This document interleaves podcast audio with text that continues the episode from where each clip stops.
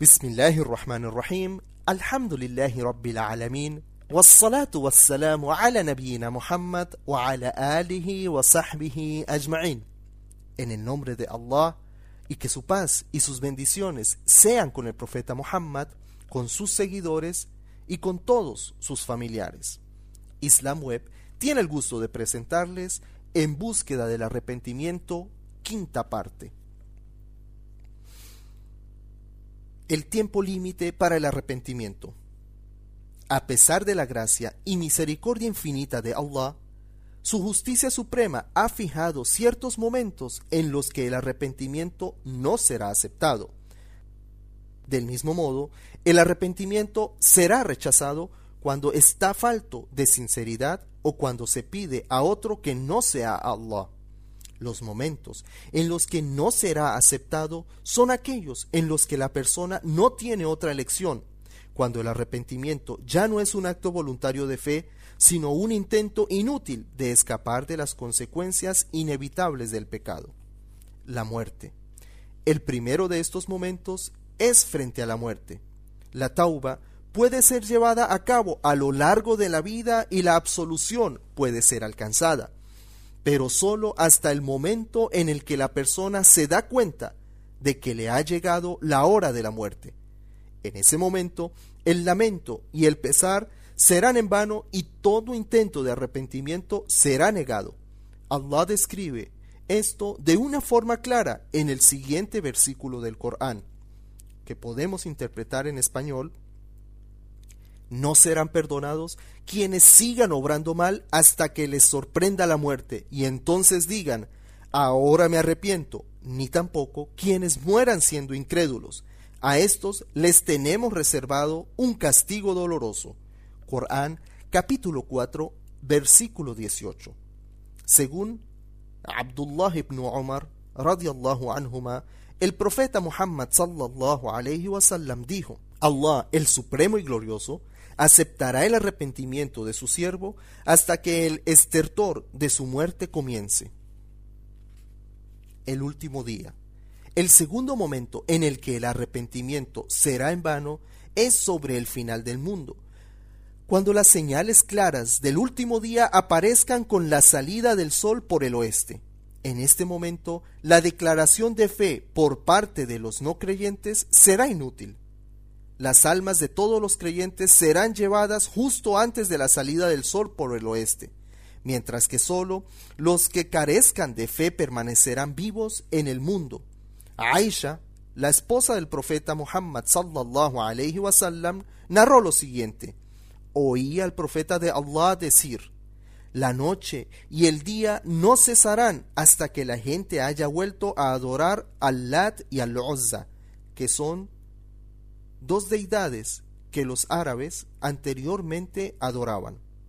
Yo dije, oh mensajero de Allah, creo que cuando Allah reveló este versículo, Él es quien envió a su mensajero con la guía y la religión verdadera para hacerla prevalecer sobre todas las religiones, aunque esto disguste a los idólatras, quiere decir que así ocurrirá hasta el fin del mundo. Él contestó, ocurrirá como Allah lo quiera. Después Allah enviará una brisa de fragancia dulce que se llevará a todos los que tengan fe, incluso del tamaño de, una, de la semilla de una mostaza.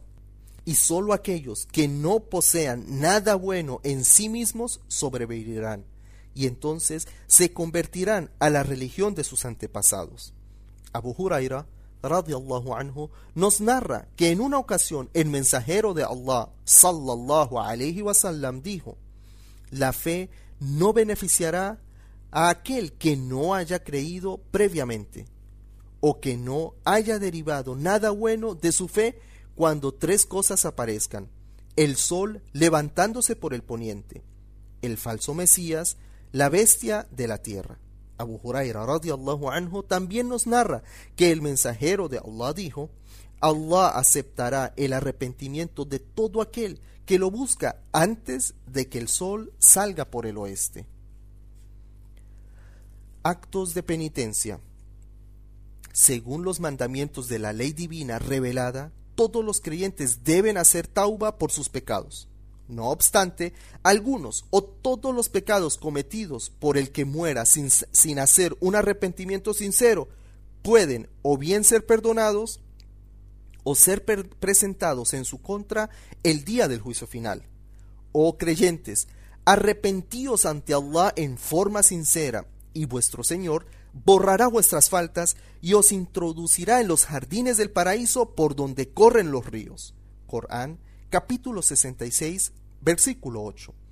Abu Huraira radiallahu anhu citó que el mensajero de Allah sallallahu alayhi wasallam dijo: Alguien que entre las primeras naciones cometió pecados de manera inconmensurable, pidió a los miembros de su familia que quemasen su cuerpo después de su muerte y que esparciesen la mitad de sus cenizas sobre la tierra y la otra mitad sobre el océano. Porque si Allah lo coge, le castigará más que a nadie en el mundo. Cuando murió, su familia hizo lo que él había pedido, pero Allah ordenó a la tierra y al océano que recogieran sus cenizas. Cuando Allah le preguntó por qué había hecho eso, él contestó, Señor mío, lo hice por temor a ti y tú lo sabes. Y entonces Allah le perdonó. Sin embargo, Allah ha advertido a la humanidad que hay un pecado que no perdonará a nadie que muera sin arrepentirse de él, la idolatría o el shirk. La adoración de falsas divinidades. Allah no perdona que se le asocie nada a él, pero fuera de ello, perdona a quien le place. Quien asocia algo a Allah comete un pecado grave. Corán, capítulo 4, versículo 47. Por lo tanto, para aquellos involucrados en el pecado mortal de Shirk, la salvación es inalcanzable, a no ser que se arrepienta antes de que les llegue la muerte. Pero la mayor ironía de esto es que aquellos que adoran otros dioses fuera de Allah han sido convertidos por las fuerzas satánicas que sólo esta práctica de shirk les asegurará la salvación. Arrepentimiento y buenas acciones. En muchos casos, el arrepentimiento sincero de un pecado, la abstención de este pecado y llevar a cabo buenas acciones es suficiente para la absolución. Y a quienes se arrepientan y obren correctamente, Allah aceptará su arrepentimiento. Corán, capítulo 25, versículo 71. Abdullah ibn Mas'ud, radiallahu anhu, dijo: Un hombre se acercó al mensajero de Allah, sallallahu alayhi wasallam, y dijo: Oh mensajero de Allah, he acariciado a una mujer en las afueras de Medina y por lo tanto he cometido un delito próximo a la fornicación. Aquí estoy. Por favor, júzgame como te parezca. Omar dijo, Allah ha ocultado tu falta, por lo tanto tú también deberías de haberla ocultado. El mensajero de Allah sallallahu alayhi wasallam permaneció en silencio. El hombre se levantó y marchó. Pero el mensajero de Allah sallallahu alayhi wasallam envió a otro hombre a buscarle y le recitó el siguiente versículo. Las buenas obras borran las malas. Ciertamente esto es una exhortación para quienes reflexionan. Corán capítulo 11 versículo 114. De entre la gente alguien preguntó, Oh mensajero de Allah, ¿esto se refiere solo a ese hombre? Él contestó, no, a toda la gente. Cuando un pecado se debe a un factor accidental genuino, en casos relacionados con las obligaciones debidas solo a Dios, Allah puede o bien perdonarlos totalmente o exigir que sea reemplazado por otro acto obligatorio del mismo tipo. Por ejemplo, comer o beber durante el día en el mes de Ramadán.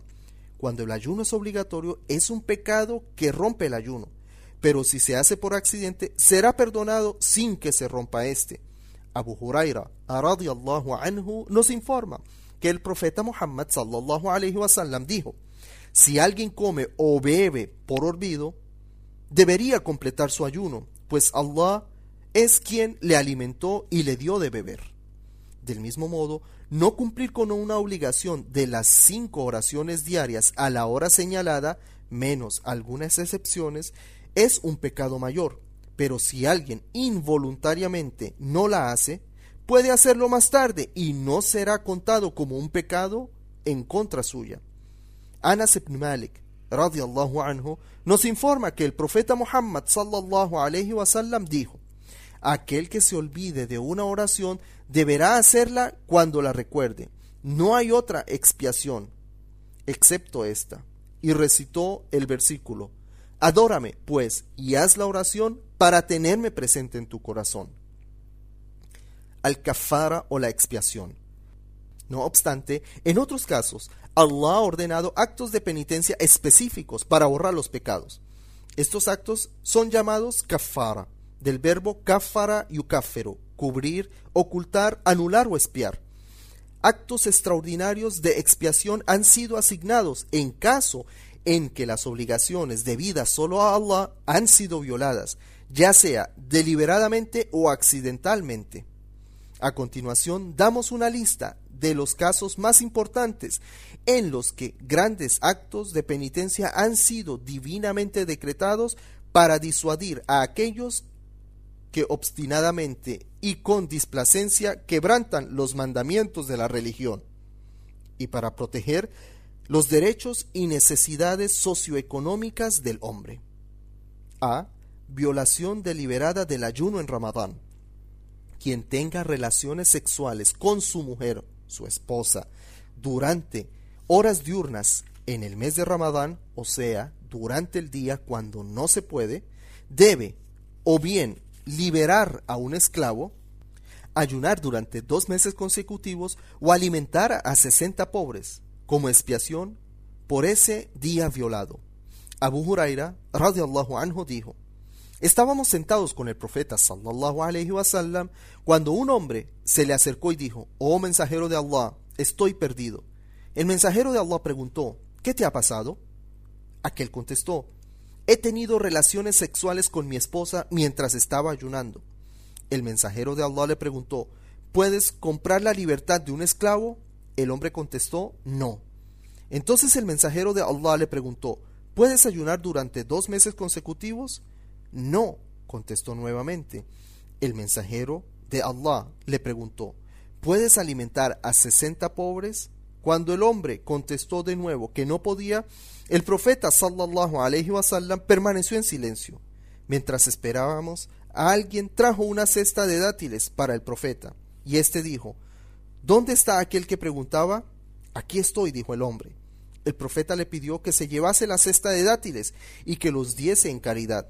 El hombre contestó, ¿debería dárselos a alguien más pobre que yo, mensajero de Allah? Por Allah, que no hay otra familia más pobre que la mía en toda Medina. El profeta, sallallahu alayhi wasallam, se rió hasta que pudieron verse sus dientes y dijo, Da de comer a tu familia con ellos. B cazar deliberadamente durante el Hajj, la peregrinación mayor. Está prohibido cazar animales terrestres o cortar ramas o árboles dentro del recinto sagrado de la Meca, mientras el peregrino está en el estado consagrado llamado Ihram. Si alguien lo hace deliberadamente, se le exige que espíe su pecado comprando y sacrificando un animal doméstico equivalente al que cazó, una cabra, por un antílope, por ejemplo, o debe alimentar a los pobres con una cantidad equivalente al valor del animal, o debe ayunar un número de días equivalente al número de personas que debía de haber alimentado. Allah declara esto en el Corán diciéndonos lo que podemos interpretar en español, oh creyentes, no caséis mientras estéis consagrados a la peregrinación o a la honra.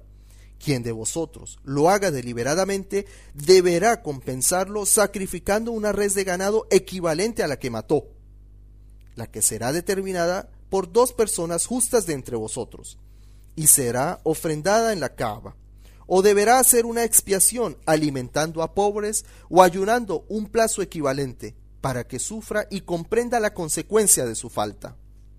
Corán, capítulo 5, versículo 97 c. Afeitado prematuro de la cabeza durante el Hajj, la peregrinación mayor. El rito de afeitarse la cabeza se lleva a cabo en el tercer día del Hajj. Hacerlo antes es una violación de los ritos divinos ordenados.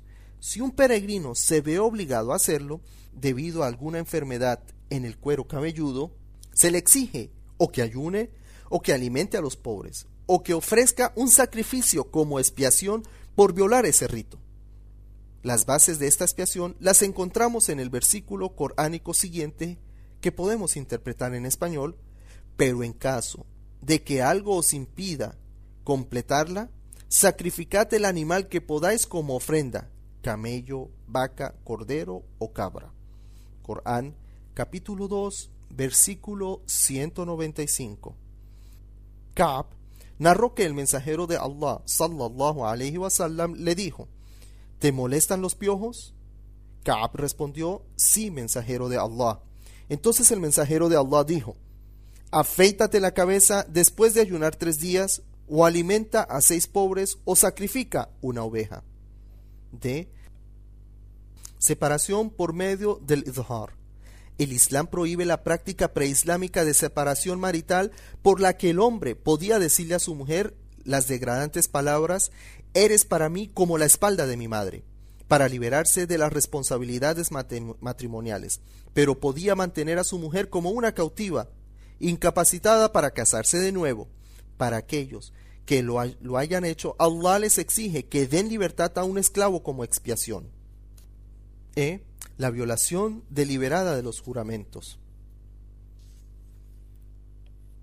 F. Asesinato accidental. El error de matar a una persona por accidente es perdonado por Allah. Al respecto dijo el profeta sallallahu alaihi wasallam, en verdad Allah ha perdonado a todos mis seguidores por sus equivocaciones sinceras, por sus faltas de memoria y por lo que han sido forzados a hacer contra su voluntad. No obstante, la naturaleza de la sociedad humana requiere que se dé algún tipo de compensación por la vida perdida y la gravedad del crimen, al igual que por la pérdida económica sufrida por la familia del difunto. Por consiguiente, Allah ha ordenado la expiación en la forma de un pago financiero llamado ad-día, junto con la libertad, la libertad de un esclavo creyente, para aquellos que no puedan, lo cual es el caso de la mayoría de la gente hoy en día, ya que la esclavitud ha sido abolida en la mayoría de los países, deberían pagar a día y ayunar dos meses consecutivos, y esto ha sido ordenado por Allah en el Corán. Pena judicial. Si la ley penal islámica es aplicada a un creyente que la acepta para alcanzar el perdón de Allah, este será perdonado por Allah y la imposición del castigo serviría como expiación por su pecado. Uno de los compañeros relató del profeta Muhammad sallallahu wasallam que nos hizo a nosotros y a las mujeres prometerle que no asociaríamos nada con Allah, que no robaríamos o cometeríamos adulterio, que no mataríamos a nuestros hijos o nos calumniaríamos unos a otros. Después dijo, aquel de vosotros que cumpla su promesa, su recompensa está con Allah, y aquel de vosotros que reciba una pena judicial será su expiación, pero aquel cuyos pecados sean ocultados por Allah es asunto de Allah, puede que le castigue o que le perdone, según su deseo. Y por último, mantener relaciones sexuales durante la menstruación. El coito durante la menstruación está prohibido de acuerdo con lo que Allah afirma explícitamente en el Corán. La forma de expiar este pecado es dando dinero a los pobres en caridad. Ibn Abbas radiallahu anhu nos narra que el profeta Muhammad sallallahu alayhi wasallam dijo: Debería dar un dinar o medio dinar en caridad. Y el valor de un dinar en esa época es aproximadamente el valor de 4.25 gramos de oro en la actualidad.